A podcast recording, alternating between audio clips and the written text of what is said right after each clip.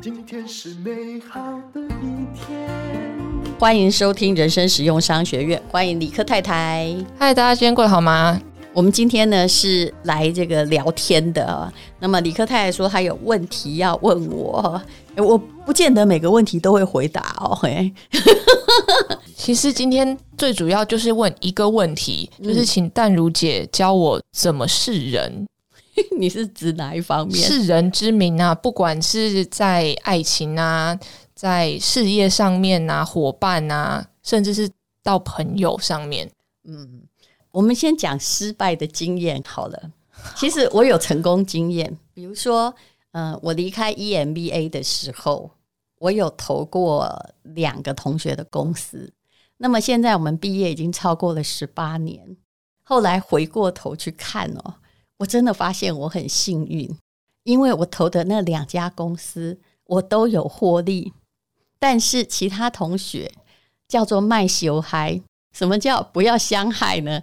也就是因为投资公司而对簿公堂的人真的很多，而且发生的事情反而后来不但没有了钱，又没有了友谊。那我当然不能从我这个区区两个在台大 EMBA 的时候的成功经验来归结世人，可是我投的人大概我直接讲好了。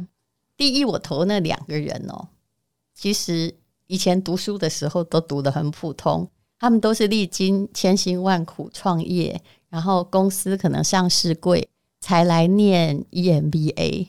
那他的个性之中有一种奇妙的，也不是海派哦。而是他蛮怕帮别人赔钱的，然后你知道他是兢兢业业，一直在为公司做努力。那我用了这两个特质投资，所以后来都有获利，获利很多我不敢讲啦，但是至少这是比较有保障。那我那些同学投的公司，也就是他们投的这些人的原本学历都很好。也有台大电机的啦，哈，也有这个呃有的没的，就是。平常的资历也都不错，都是优等生。可是，就是有的时候哦，一个人他他现在我们一定都是新创事业才要求投资嘛。可是，当你在做新创事业的时候，你以前在公司，就算你当到高管，可是你已经忘记了，你其实不是一匹那个单独可以作战的狼，你是跟在了，你是一只狐假虎威的狐狸。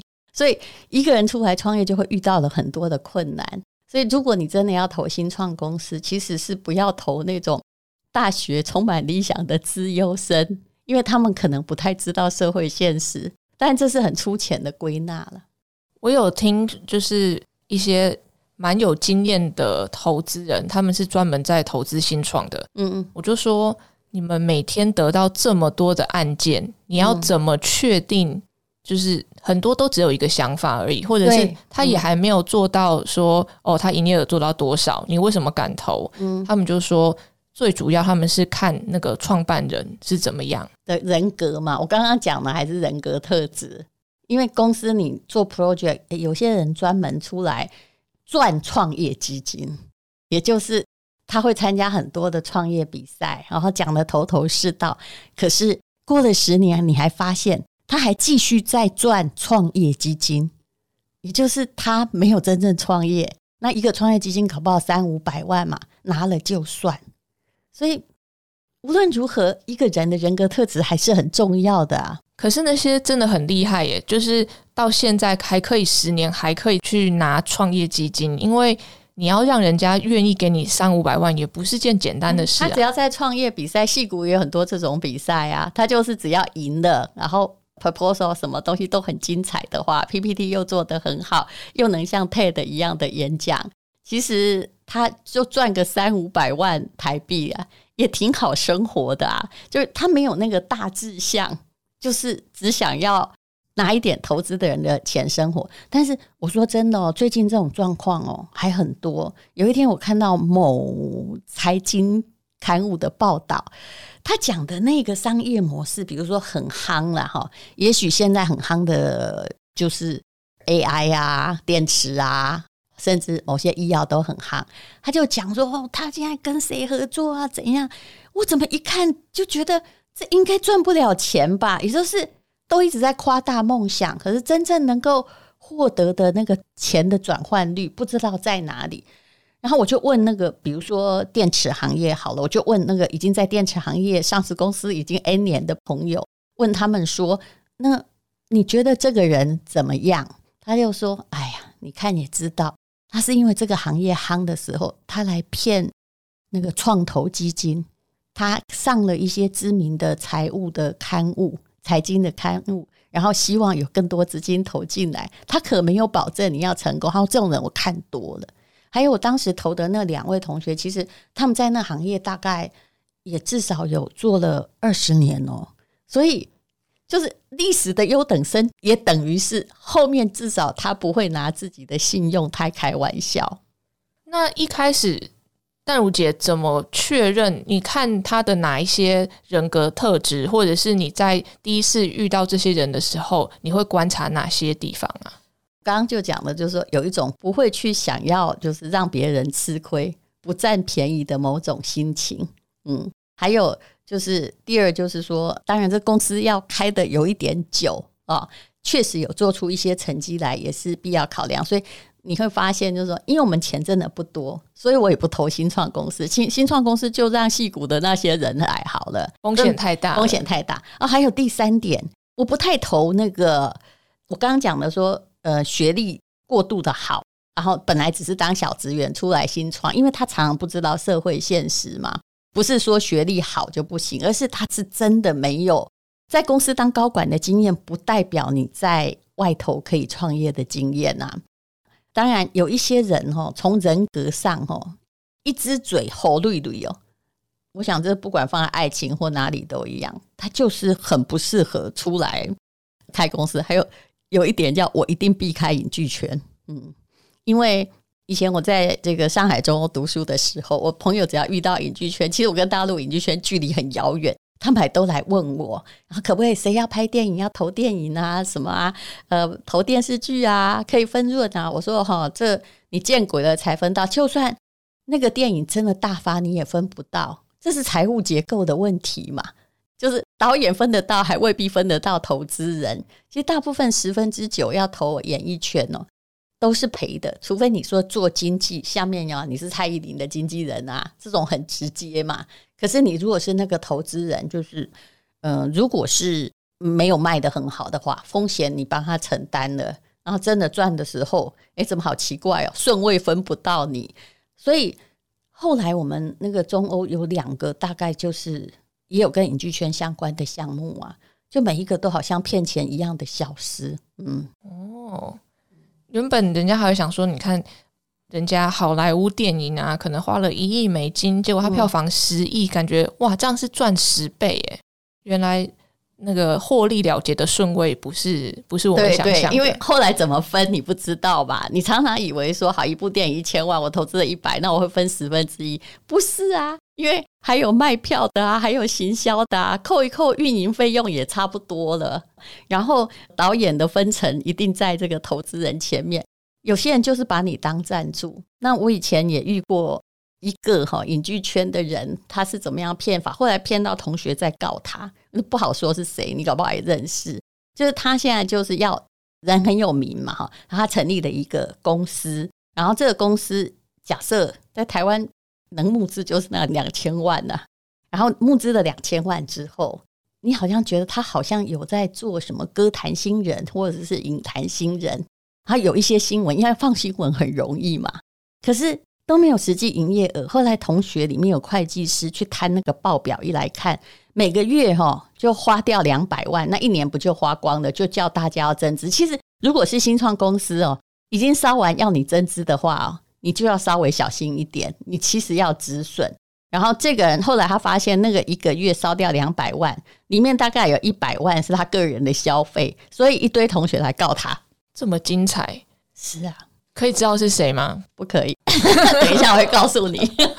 可是他后来跑去别的地方，其实一样做同样的事情。嗯，我这边想要请教淡如姐，这些人要能募资到，他能得到别人的投资，他一定要大概有某种人格的魅力，或是一些特质，才会让某些可能没有像淡如姐这么理智的人把钱投下去，那就妙了。我比较喜欢老实或诚恳啊，或自己亲力亲为。但是有些人喜欢的就是看起来很气派，会演讲，或者是你看他住豪宅啊，开好车，你就觉得他投资很成功。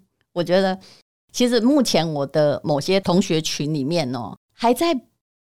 搞这空穴来风的人很多，有一些人是这样哈，ESG 红的时候就说他 ESG，嗯，然后 AI 红的时候就说我们现在又搞 AI 了，啊，有的人也拿了很多的奖项，可是事实上做的都是空的。你只要没有看到获利模式，或者是看财报，就是。也许你丢了第一笔钱，那你就不要再丢进去。看财报就发现，从开业以来哦，但新创公司那个科技公司那种大型风投又是另外一件事。如果他今天开一个奶茶店，开一个小餐厅，这是一般人比较关心的事。从第一个月没赚钱，第二个月没赚钱，第三个月没赚钱，我感觉后面也不会赚钱。那如果呃你已经投了，他想要增资的话，我真的劝你算了。我有听过几个，比如说十个朋友。一起去凑两千万、三千万去开公司，嗯，然后一直都没有赚钱，但是头就洗进去了嘛。总有几个十个人里面总会有两三个真的就拼了命的一直丢钱，一直丢钱，嗯，然后后来就大家其他人可能就撤股、撤股、撤股，那他们就一直进去。那这时候要怎么劝这些人呢？嗯，如果他钱够多，你就不用劝。可是，如果你钱不够多，你第二次已经就很多人就直接为什么会对簿公堂？他直接钱都花完，对不对？把每个人减资成零，然后有一点半威胁的告诉你说：“你本来投了一百万，对，现在是零啊，零如果不让我做下去，那就是零啊。那你要不要再投个五十万，就让我再做？要是我，我是觉得不要做。他一刚开始，你就可以看得出来。我之前曾经说我曾经投过一个人哦。”刚开始资金不太多，就是五百万，一个人可能四个股东，一个人出一一百二十五万，对不对？你知道他做办公室，那办公室是租来的，那办公室呢，装潢，你真不知道他怎么管钱的，他的装潢就花了五百万。哎呦我我的妈呀！就是当你还没有开始营业之前，第一笔资金就被他花完嘞！哇，他都不用征求股东同意，他就这样花下去。对呀、啊，呃。可是我也很好奇，淡如姐当初为什么会全愿意投资下去？因为之前她做事业是有成功，可是老实说，就是我并不了解这个人的个性。所以如果日常啊，像大家可能想要跟朋友呃凑一凑去做一个新创事业，嗯，那我看过非常多失败的例子，嗯，我都会好奇说，那当初为什么你们会愿意一起，就是一起工作，一起合伙？那淡如姐对于这种一起合伙的筛选的条件大概是什么？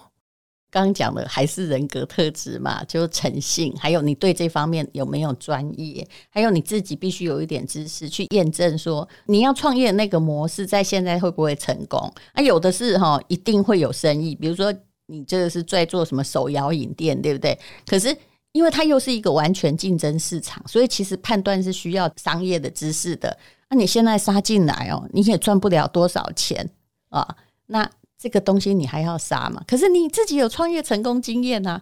淡如姐，当初如果互相没有信任的话，或者是觉得对方不诚实，就根本不可能会有共同合伙这件事情。通常都是最后说：“天哪，我怎么看走眼？你是这个人。”我还算幸运呢，但是我也有买过哈那些创柜板，有没有？当时我觉得它的产品非常好。嗯，我也觉得他真的有各国发明专利，可是啊，他太不节制了，就是运营经费，装潢也是运营经费，老板一直在换名车也是运营经费，他全部报在公司，那他这样把钱吃掉了，你觉得我们还要继续投吗？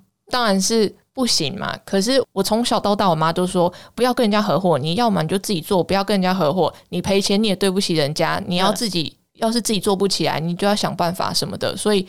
我在合伙上被骗的经验倒是没有。嗯，你有个成功的啊，你投的这个有关于哦，这是我们一起创业的，的那个不是成功了吗？对，可是那三个人都是专家中的专家，是是，所以专业是不是很重要？嗯，因为那是很好辨认的，因为这个东西是这些人刚拿到博士学位，嗯，然后做完博士后研究是研究员嘛，那他们就觉得，诶，这项技术还没有被应用在很多新创公司上面，所以对我来讲，理所当然的觉得这是一个很好的机会。可是我觉得你也有幸运的成分，因为有的博士后啊或博士，他们还真的不会做生意，就是他的逻辑哦，他没有商业逻辑，他东西是真的挺不错的，一切就按照他的想象。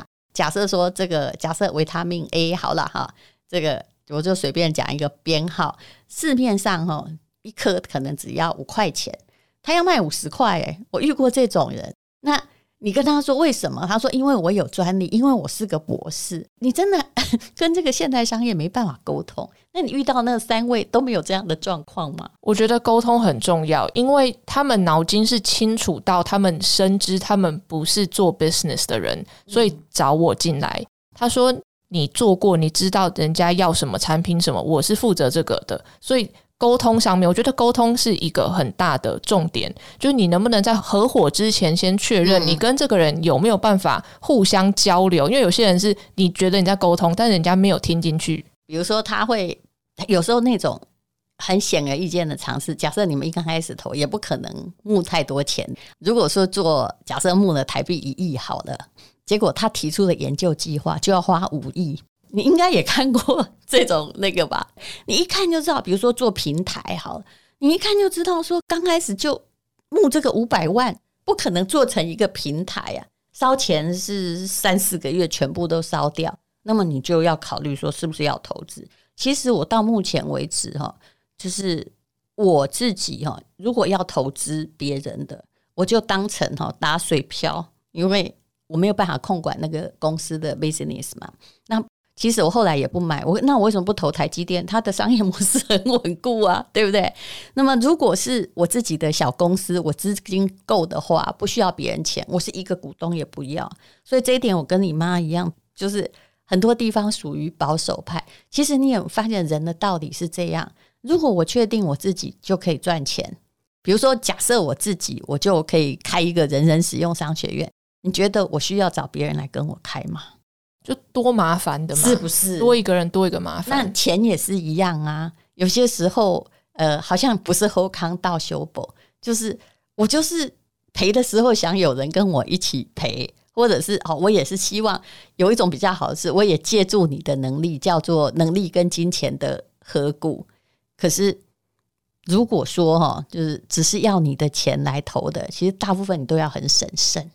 然后我自己还有一个看人的，就是我看这个人节不节省，有没有把募来的钱当成自己的钱来花。嗯、像刚刚淡如姐讲的案例，就是拿来装潢啊，什么买车那个，那个都是私人用途。就是我们要看到说，那时候公司已经募了可能几千万美金了，嗯，可是他们还是很节省的，就是你可以看得出来，他们真的是有钱花在刀口上，然后会为了后面做准备，然后能能用。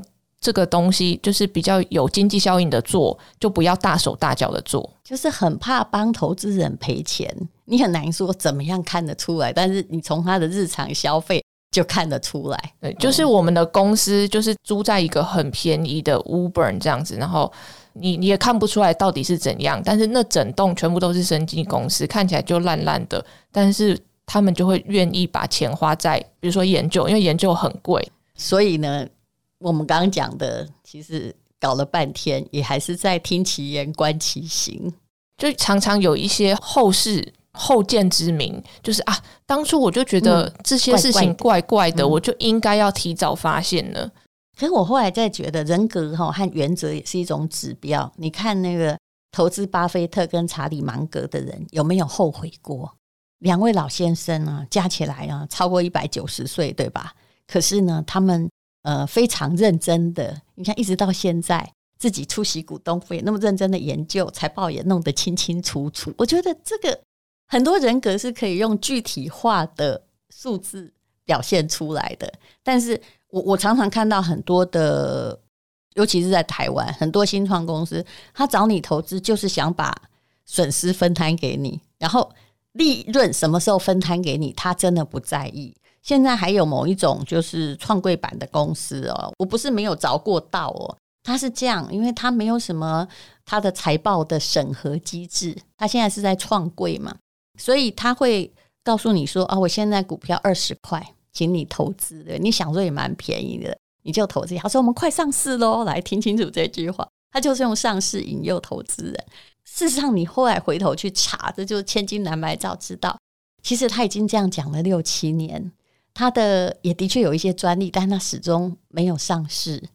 然后后来呢，你去投他的时候，到了第二年，他又股东增资，有没有？因为他就把钱花完了，他又不能去外面募集，他就只能来跟股东说：“那你还要投多少钱？”他就把哈，我跟他多厉害，他就把说我们现在的股价算一算，就财报可能是假的，现在是四十五块喽。你会觉得你好高兴，是一倍了，一倍了，对不对？嗯、他说你股东呢可以用哈多少钱来买多少股票。也就是说，假设四十五块，对不对？哈，你现在可以用我们现在的四十五块，再来买个呃，打个八折，对对，哎，打个八折，再买多少比例？哈，你看看，我们就先给股东优惠。可是其实后来我就再也不加入了。我后来就是已经看清楚了，这个是因为总经理一直在换名车，我就知道说，明明你的产品也不是那么差啊，那可是呢？要讲上市都没有财报呢，每天都在跟你讲。我跟你讲，这都是吊诡。说我们现在的业绩哈是去年的五倍，可是问题是去年是可能赚两块啊，今年也只赚十块啊，那就变成了五倍。所以他所创造出来说我们现值多少，其实都是他的梦想的比例这样子而已。后来我就没有再投，我不是没有，不是没有认栽过。不能跟他调他的财务报表来看嘛？啊、不是都透明的，就是你营收有没有增加，获、嗯、利怎么样？这样对，但是他就是财报也可以作假，他不是创柜版是有监控的吗？那是上柜哦，所以你看我们搞不清楚吧？哦哦，哦，所以创柜板跟上柜板是不一样，检核的严格的程度实在是不一样。嗯，因为它还没有对大众上市啊，那真的是。不能买诶，对，所以创柜跟上市柜是完全不一样的东西。嗯，你宁愿买哈，就买那个获利很稳定的嘛。比如说有某些 ETF 算起来平均每年也还是有五趴哦，那就一篮子股票，你就没有可以避开单独的公司的风险，啊，赔也不是赔的很多，对不对？我想到我一个被骗的了，嗯，就是一个 一个，我们也都有啊。我那时候还很很蛮小的，二十几岁的时候，嗯、然后有一个朋友的朋友跟我推销未上市股票，嗯，嗯然后我就他就跟我说，哦，那个是什么台塑关系企业什么的，嗯、然后我听一听就觉得哎不错，然后他就跟我说股价是多少，嗯，然后偶尔他就会跟你 update 说，哦，现在股价多少了这样子，然后我就说好，那我要卖，他就说那你要卖的话，那价钱就没有这么高，或者是怎么样的，然后我就因为也不。他我上次那个也是说我要卖他，但是他会跟你讲说，哎，你要卖，我们现在我不能帮你卖掉，哎，奇怪，当时也是你卖给我的，就你要自己找人卖掉，类似这样。然后我就说，为什么我买的不能卖？那你股票的股价的那个标准是怎么样？后来才发现根本是他自己喊的。